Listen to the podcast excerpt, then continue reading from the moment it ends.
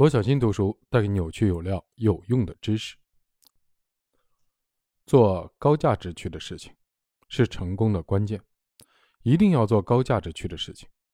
同样的时间花在不同的事情上，产生的价值不同，必须找到能够创造更高价值的事情。高价值区的事情无法完全清晰的描述，但依然有一些规律可言。一有共识的事情常常是高价值区的事情，比如碳中和、元宇宙，这是在全世界范围内形成共识的事情。没有形成共识，但是某些资深人士坚持认定的。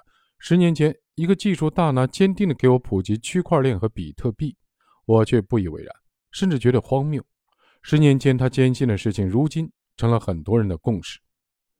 三，成为一个超级平台崛起的种子用户，比如淘宝直播开始时进场的某位达人，别人还不知道如何直播的时候，他已经进场，占尽了红利。四，比较难的事情，比如芯片，一旦拥有了自主产权的芯片，其价值将不言而喻。五，特别有辨识度，容易形成自己的 IP。那些凭借自己独特的嗓音、别人无法媲美的颜值或者与众不同的人物的设定，常常会创造巨大的价值。六，根据常识即可确定性价比高的事物。七，头部的事物常常能带来高价值。给久负盛名的阅文集团创造最大回报的，正是大家耳熟能详的《盗墓笔记》《鬼吹灯》《斗破苍穹》《斗罗大陆》《陈情令》。他们在还是文学作品的时候就已经收获了众多的粉丝，在变成动画和电视剧以后，影响一直波及到现在。八，你有能力做到极致的事情。